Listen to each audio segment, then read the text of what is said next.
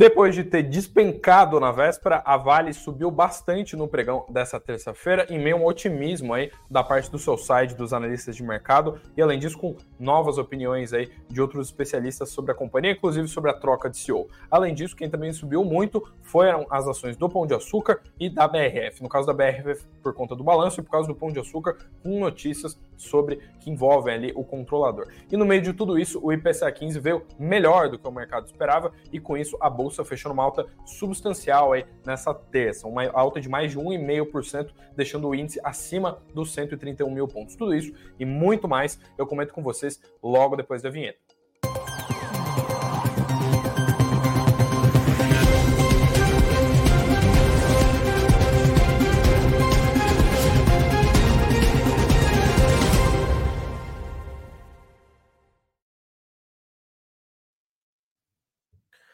Olá, olá, uma boa noite, uma ótima noite de terça-feira para todos vocês que estão entrando na live das 19 horas aqui do Sono Notícias. Deixo uma boa noite muito especial para quem está marcando presença aqui no chat. Uma boa noite aí para o Luiz, para o Alex, para o Jonathan, para a Viviane, para todo mundo que está marcando presença. Inclusive, eu já vi, peço para o pessoal sempre interagir para mandar as dúvidas. Vi que hoje de largada aqui Uh, teve gente perguntando sobre previsões da taxa de juros, e essa dúvida a gente responde ainda no noticiário dessa terça, porque uh, mais para o finzinho da live a gente tem uh, novidades sobre as expectativas do mercado acerca da Selic, também sobre inflação e outros pontos. Então fica aí que a gente já, já coloco aqui para vocês como é que estão as expectativas sobre os juros. E antes disso, bora falar sobre o que interessa, bora falar sobre o fechamento de pregão dessa terça-feira, dia 27 de fevereiro. Afinal de contas, hoje a gente teve um pregão bem otimista, um pregão de altas bem substanciais. Vou até colocar aqui o as maiores altas do Ibovespa aqui. Hoje que foi mais um dia de altas relevantes dos frigoríficos, né? Ontem a gente já viu alta de JBS, hoje novamente a gente viu esses papéis do setor subindo bastante. Está aqui o mapa dos ativos do Status Invest para vocês olharem a tela. A gente viu que o pão de açúcar foi de longe a maior alta, ali com 12,5%. Como eu falei aqui na introdução, a gente viu notícias dos bastidores influenciando os papéis. E além disso, a gente teve balanço da BRF na véspera, que veio melhor do que o esperado e puxou todo o setor. Aí. Então, BRF, JBS e Marfrig ficaram dentre as maiores altas. No caso de BRF e JBS, altas de 8%. E a Marfrig chegou a subir 10,5%. A Pets também aqui foi um destaque positivo porque subiu 8,3%. E como dá para ver aqui, a gente teve bem poucas quedas no Ibovespa durante essa terça. As maiores foram de CPFL e Companhia Siderúrgica Nacional, né, CSN, que caíram, caíram ali cerca de 2%, ou seja, retrações uh, bem pequenas ali, né, nada que uh, mudasse muito, uh, o, né, que afetasse muito o índice. E eu destaco aqui que o uh, né, que, o, que o índice ele teve um otimismo bem generalizado por conta uh, do IPCA 15, que veio melhor do que o mercado esperava. Esses dados de prévia de inflação aqui, eles animaram bastante o mercado. Hoje, como eu falei para vocês, o IPCA 15 ele teve uma, uma, uma alta uh, né, abaixo, né, aquém do que o mercado esperava, e como a gente está falando de um dado de inflação, se ele vem menor, ele vem melhor. E foi justamente isso que aconteceu. O mercado se animou bastante com o dado que saiu na manhã dessa terça. Com isso, a gente vê que foi um dia bem positivo para as movers, né? Vale, como eu falei aqui para vocês, chegou a avançar 2,6%. No caso da Vale, tem mais detalhes aqui sobre o seu site, sobre outros pontos que eu já esclareço para vocês logo menos. E além disso, a gente também teve uma alta aqui de quase 2% da Petrobras. Todos os bancos aqui subiram em bloco: Localiza, VEG, Ambev, Itaúsa, todas as companhias que têm uh, um peso relevante na carteira do Ibovespa avançaram durante essa terça e com isso contribuíram para que o índice fechasse ali em alta de 1,6%, portanto, a 131.689 pontos. Esse que foi uh, o patamar de fechamento do Ibovespa nessa terça. Como eu falei, foi um dia majoritariamente positivo para todas as ações, aquele dia que de alta generalizada, né, que não tem praticamente nenhum papel caindo. Uh, e além disso, eu destaco aqui que a gente teve um recuo relevante nas DIs, né, nos juros futuros. Com isso, obviamente, os setores uh, né, de varejo e outros setores que têm uma sensibilidade relevante ali à curva de juros, eles se beneficiam mais. Uh, e eu também chamo atenção aqui para o fato de que uh, a gente teve uma alta uh, bem significativa, não na contramão, mas descolando um pouco do exterior, porque hoje em Nova York, né, lá em Wall Street, as bolsas fecharam mistas, enquanto o Dow Jones caiu 0,25%, o S&P subiu 0,17%, e a Nasdaq avançou 0,37%. E olhando para os commodities, a gente teve uma novidade, porque o minério de ferro que vinha recuando sucessivamente nos últimos pregões, inclusive ontem fechou no menor patamar de quatro meses, hoje teve uma leve respirada, pegou um pouco de fôlego, subiu 1,24% lá em Dalian para um patamar de 124 dólares a tonelada. Olhando para o petróleo Brent, que é referência para a Petrobras, a gente teve uma alta de 1% no pregão de hoje para 83 dólares o barril. E o dólar hoje recuou praticamente 1%, recuou ali 0,97%, logo fechou a um preço de R$ 4,93. Esses são os principais dados aí do pregão dessa terça, como eu falei para vocês, um pregão de bastante otimismo, de otimismo generalizado, que fez o Ibov fechar então acima dos 131 mil pontos. E por falar em Bovespa, né, a gente teve uh, nos últimos dias falando bastante sobre Vale, que a companhia que sozinha tem o maior peso na carteira do índice, uh, e a gente viu ela cair bastante ontem por conta daquela queda do minério. E hoje o mercado parece ter ficado um pouco mais otimista, tanto por essa alta ali ah, da commodity lá em, Dalian, como por conta de alguns relatórios de Soulside. E além disso, para fechar o combo, a gente teve ah, essas novidades sobre um possível novo CEO da companhia. A gente viu inclusive na live de ontem que o, o nome do Paulo Cafarelli, né, que é CEO da Cielo e ex-diretor do Banco do Brasil, agora está sendo cotado aí para assumir a Vale. Mas eu chamo atenção aqui uh, para o que afetou a companhia em termos de análise, porque a gente viu relatórios muito relevantes nessa semana falando da Vale. E obviamente que esses relatórios eles aumentaram as expectativas do mercado, aumentaram o otimismo do mercado acerca da companhia. A gente viu um relatório do JP Morgan e um relatório do Itaú BBA, chamando bastante atenção para os números da companhia. Os dois recomendaram compra para os papéis da Vale, e eu chamo bastante atenção aqui, em especial, para o JP Morgan que tem uma classificação de compra, né, uma recomendação de compra para as ações da Vale aqui no Brasil, para os papéis Vale 3, com um preço de alvo de 102 reais. Uh, 102 reais ali por ação ordinária. Atualmente, as ações da Vale estão negociando a 67 reais, ou seja, eles estão estimando um upside ali bem relevante para as ações ao colocar esse preço-alvo nos papéis. O preço de fechamento, para ser bem preciso aqui, foi de R$ 67,48. Isso tudo veio em meio ao cenário que a Vale tem caído bastante nesse ano de 2024.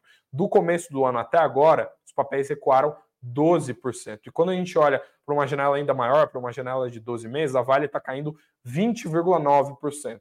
Ou seja, com todo aquele ceticismo acerca do minério de ferro, com algumas questões que envolveram a China, a Vale tem caído bastante na bolsa. E uma queda de 20% em 12 meses para uma companhia do tamanho da Vale é bem relevante. Ah, como eu falei para vocês, o JP Morgan, na contramão desses dados, tem chamado bastante atenção uh, para as perspectivas positivas dele, deles com a companhia. E eles elencaram quatro pontos aqui que fazem eles ficarem bem otimistas com essa tese de Vale. O primeiro é que o desempenho da companhia nos últimos meses, nos últimos trimestres, ele tem ficado descolado do minério de ferro. A gente sabe que no setor de commodities é normal que a, a a cotação da companhia tem uma grande correlação com a cotação da commodity que ela trabalha, então que a, os resultados da Vale e, consequentemente, o desempenho das ações tem uma correlação com o preço do minério de ferro, da mesma maneira que a Petrobras tem uma correlação com o petróleo Brent. Segundo os analistas do JP Morgan, a, o desempenho, né, a performance da Vale, ela está descolando do preço do minério de ferro, que apesar de ter caído bastante nesses últimos meses, né? Fechou, como eu falei para vocês, no menor patamar dos, dos últimos quatro meses no pregão de ontem, uh, ainda está num patamar que eles consideram elevado, acima de 120 dólares a tonelada. Uh, e eles destacam aqui justamente esse o segundo motivo, que uh, cada dia que a gente vê o minério sendo negociado acima de 70 ou acima de 80 dólares, é um dia que eles consideram que a Vale está gerando um caixa muito forte, ou seja, a gente sabe que o valuation das empresas ele é muito atrelado à sua geração de caixa e os analistas do JP Morgan chamam a atenção justamente para esse ponto, que a geração de caixa da Vale tende a ser muito forte sempre que o minério estiver acima de 70 ou acima de 80 dólares a tonelada. E o terceiro motivo é o crescimento da economia chinesa. A gente sabe que a gente viu, inclusive, alguns anúncios né, por parte do governo chinês, de autoridades chinesas, acerca de estímulos, né, o governo chinês injetando mais dinheiro na economia, e nesse cenário também com os últimos indicadores de crescimento econômico, os analistas estão esperando um crescimento relevante da China. A gente sabe que isso, obviamente, impacta muito a Vale. A gente está falando de economia crescendo, de mercado imobiliário crescendo e, consequentemente, de uma demanda por minério de ferro, que deve animar bastante aí uh, os acionistas de Vale. E o quarto e último motivo aqui apontado pelos analistas do JP uh, é o motivo uh, né, da, da, alta produção. Eles consideram que a produção da Vale deve continuar ascendente, a produção de minério da, da, de ferro da Vale deve se manter muito saudável nos próximos trimestres e com isso eles esperam que a companhia uh, vá muito bem. Como foi para vocês, eles têm um preço-alvo relativamente bem ambicioso, né, acima de 100 reais por ação ordinária, dado que os papéis estão sendo negociados abaixo de 70.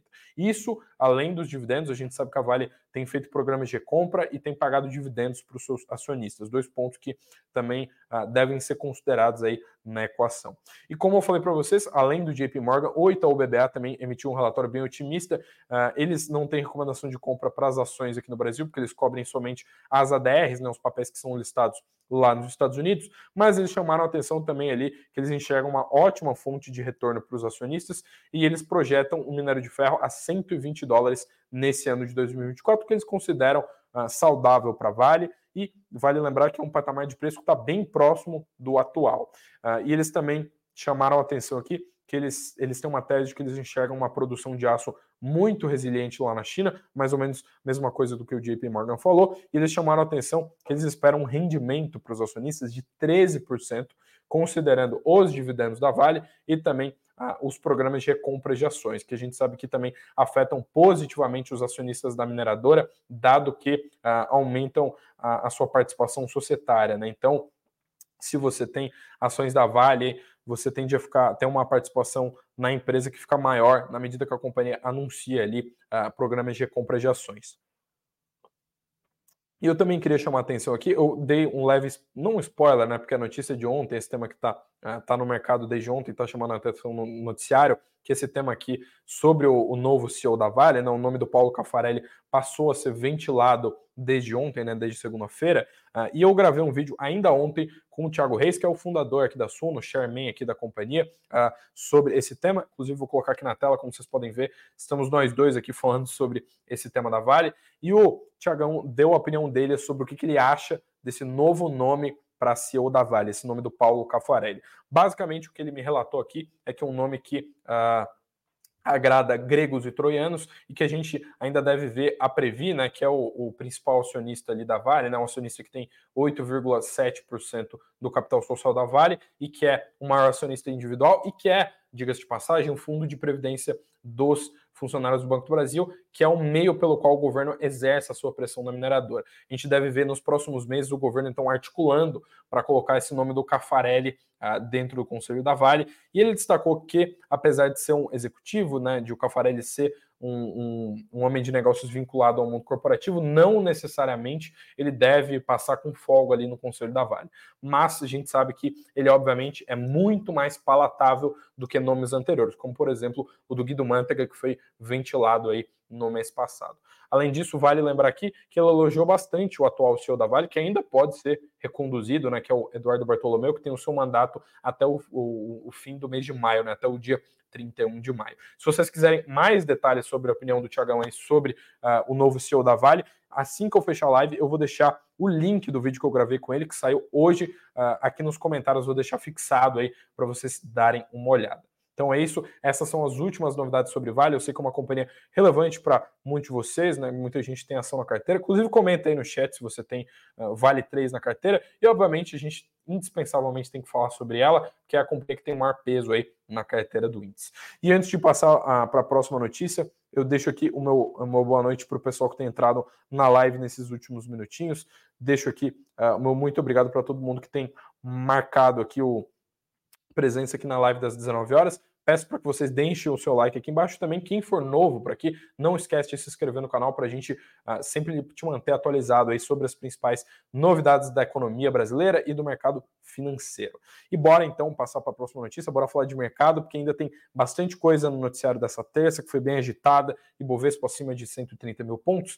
E eu chamo atenção aqui para esse otimismo aqui com o BRF. Quem viu a live de ontem, quem acompanhou o pregão de ontem também, viu que ontem a gente teve um grande otimismo uh, para os frigoríficos. A gente viu a Pilgrims, que é o, uh, o braço da JBS lá nos Estados Unidos, reportar um balanço melhor do que esperado. Isso já animou muito o mercado. JBS subiu aqui, puxou junto com ela vários outros frigoríficos. E hoje a gente viu uma alta da BRF que teve o mesmo efeito, puxou também todos os outros frigoríficos por conta de ter reportado um resultado melhor do que o esperado. E por conta disso, os analistas da XP emitiram aqui um relatório falando sobre esses números do quarto TRI de 2023, falando que a companhia registrou um resultado muito sólido, com sinais positivos, e consideraram a empresa, né, a BRF, como, abre aspas, a sua top pick do setor. Para quem não sabe, a top pick é aquela empresa que é a preferida uh, da casa de análise para um determinado setor. Então, basicamente, o que eles estão dizendo é que a BRF é a companhia que eles uh, acham melhor aí atualmente acham as ações mais atrativas ali no momento atual, olhando para o setor de frigoríficos. É, as ações, como eu falei para vocês, quando eu estava comentando o, o Ibovespa hoje aqui, né, tiveram uma alta bem relevante, inclusive está rolando aqui embaixo da tela, né, mostrando que as ações subiram mais de 8% hoje. Uh, e o, vale destacar aqui né, que a BRF ela reportou um lucro líquido de 754 milhões de reais, uh, revertendo um prejuízo de quase um bilhão que eles tiveram em igual etapa do ano anterior. Esse número animou bastante o mercado, que né, os investidores ali viram esses números com bastante bons olhos, por isso os papéis subiram mais de 8% nessa terça. Além disso, eu destaco aqui que a XP esperava que a demanda no mercado doméstico sustentasse a recuperação da margem da BR, que foi entregue juntamente com melhores perspectivas de fluxo de caixa em estoques mais baixos e resultados financeiros de caixa sequencialmente melhores. Uh, e eles também chamaram a atenção que, com uma alavancagem menor e com um novo histórico do management, eles continuam bem convencidos uh, com essa história de turnaround da BRF. Turnaround é aquele termo, aquele termo né, que o mercado usa para descrever, descrever uma volta por cima da empresa. Né? Então, uma empresa que estava passando por dificuldades, tendo alguns problemas e agora está dando a sua volta por cima. É justamente isso que a XP está esperando da BRF, como eu falei para vocês, no último trimestre de 2022, tiveram um prejuízo de quase um bilhão de reais e agora eles conseguiram reverter esse prejuízo para um lucro de mais de 750 milhões de reais, que foram os números aí reportados referentes a, a cerca do quarto tri de 2023. Uh, e eu também chamo a atenção aqui que mesmo o BTG Pactual, que é uma casa que se mantém com recomendação neutra para as ações BRF-S3, né, que são os papéis da BRF listados em bolsa, eles ainda assim também destacam que eles entendem que as ações da BRF são as melhores do setor de frigoríficos. Eles inclusive uh, destacaram aqui, né, que eles comemoram aí, é, esse retorno da empresa né, com maior lucratividade e também uma melhoria nas margens da companhia, uh, que uh, com, né, com, esses dois fatores, né, tanto com a lucratividade quanto a, as melhores margens, eles consideram ali que a BRF é a melhor companhia do setor no momento atual, impulsionando aí os lucros, né, as últimas linhas do balanço. Basicamente essas são as novidades mais recentes sobre BRF. Como eu falei para vocês, a companhia vem numa toada bem positiva nesses últimos dias. E quando a gente olha para o desempenho dela em janelas mais longas, a gente segue também vendo altas bem relevantes. As ações da BRF subiram 14% desde o começo desse ano, e se a gente olha numa janela de 12 meses, a gente viu 145% de alta nos papéis da BRF, que saíram de R$ 6,18 lá em fevereiro do ano passado e atualmente estão sendo negociados pouco acima de R$ 15,00 por ação, segundo o preço do fechamento do pregão de hoje, do pregão dessa terça-feira. E antes de seguir aqui no noticiário de hoje, né, no noticiário dessa dessa terça-feira, uh, eu destaco aqui, eu já respondi aqui, o, o pessoal já respondi a sua pergunta, mas eu repito aqui, né, que hoje a gente vê um motivo de alta muito relevante atrelado ao IPCA 15. Basicamente, o IPCA 15, né, esse dado de inflação melhor do que o esperado, ele fez com que a bolsa ficasse bem otimista, né, os investidores ficassem bem otimistas e a gente visse essa alta ali acima para o Ibovespa, ficando acima dos 131 mil pontos. E, além disso, teve esse otimismo com Vale, né, que eu detalhei para vocês uh, agora há pouco, né, esse otimismo com Vale a gente sabe que faz as ações subirem e a gente sabe que Vale tem uma relevância muito grande dentro da carteira do índice, com isso ela puxa aí o índice para cima.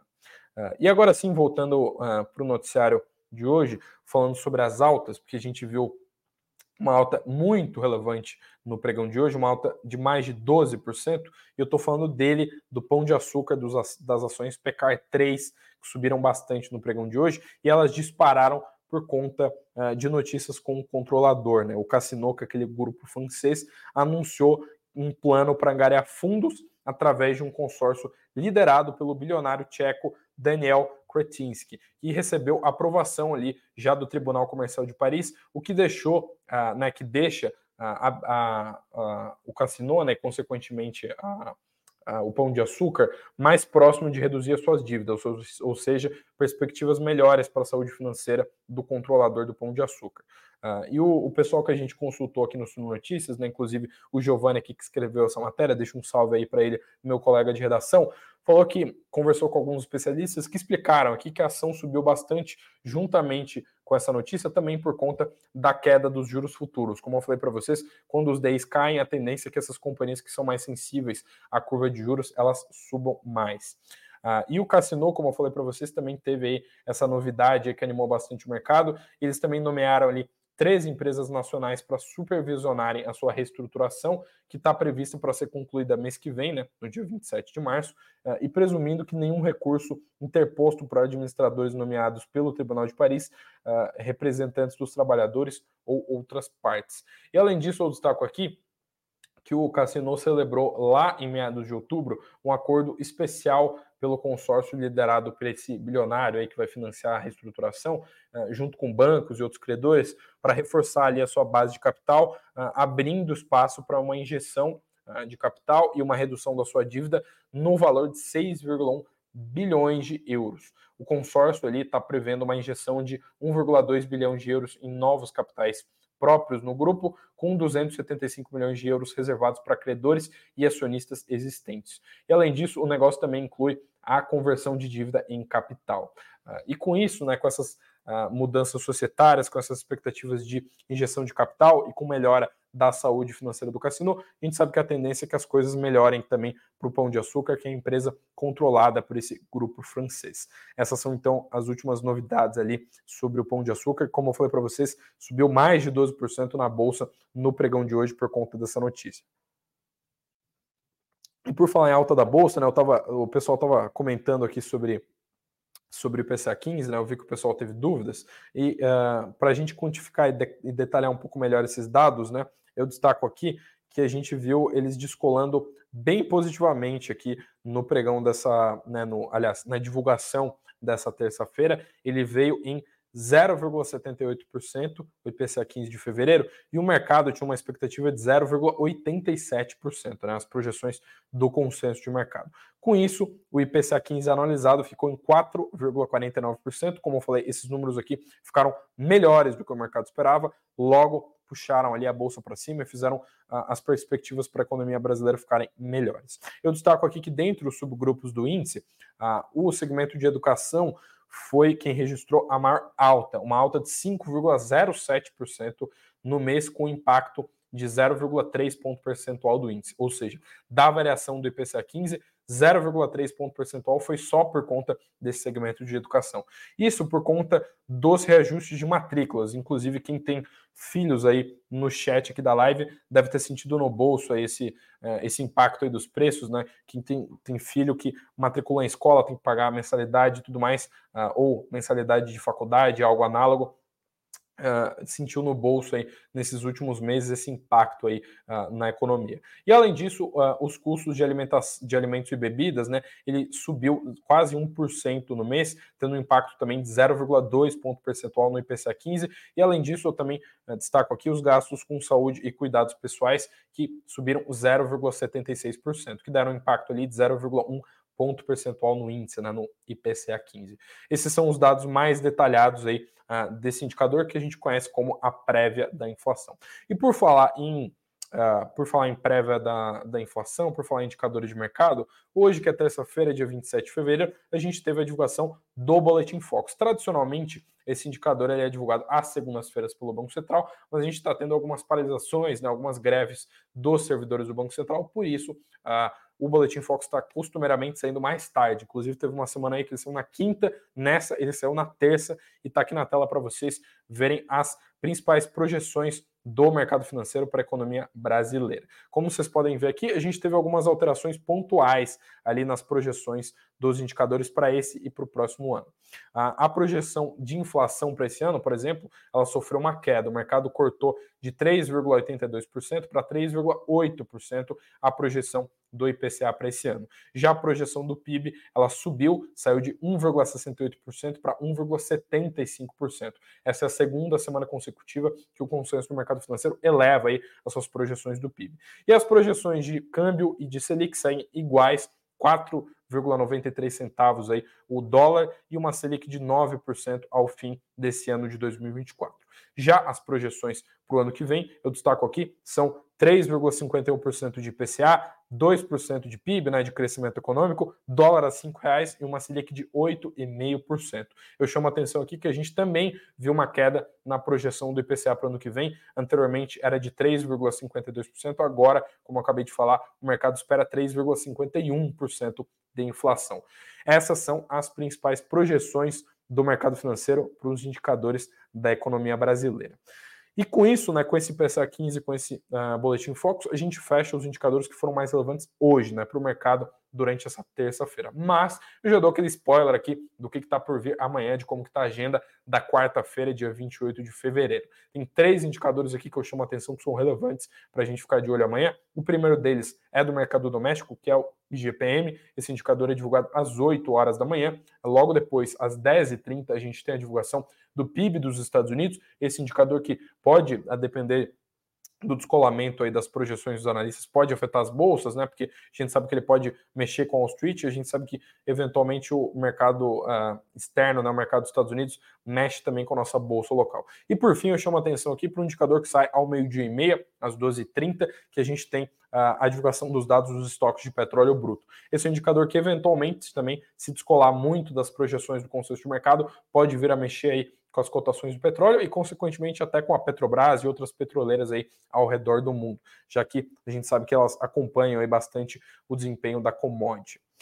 E com isso, com esses 26 minutinhos de live nessa terça-feira movimentada, nessa terça-feira bem, bem badalada, com uh, Ibovespa acima de 130 mil pontos, eu vou ficando por aqui. Um muitíssimo obrigado a todos vocês que acompanharam a live das 19 horas dessa terça. Eu volto com vocês amanhã uh, na quarta-feira. E eu chamo a atenção aqui para você deixar o seu like aqui embaixo e se inscrever no canal se você for novo por aqui. Eu também chamo a atenção que a gente está no ano de aniversário de sete anos da Suno, então se você quiser uh, ter acesso a alguns presentes, porque o aniversário é nosso, mas os presentes são de você. É só, são para você, né? É só você conferir o link que está aqui na descrição ou também apontar a câmera do seu celular para esse QR Code que está aqui no canto. Dentre os presentes, a gente tem ali cupom de desconto, tem grupo de alerta, tem várias outras coisas que a gente preparou especialmente para você que acompanha a gente da Suno. É isso, muito obrigado a todos vocês que acompanharam a live de hoje. Eu vou ficando por aqui. Uma ótima noite de terça-feira e tchau, tchau.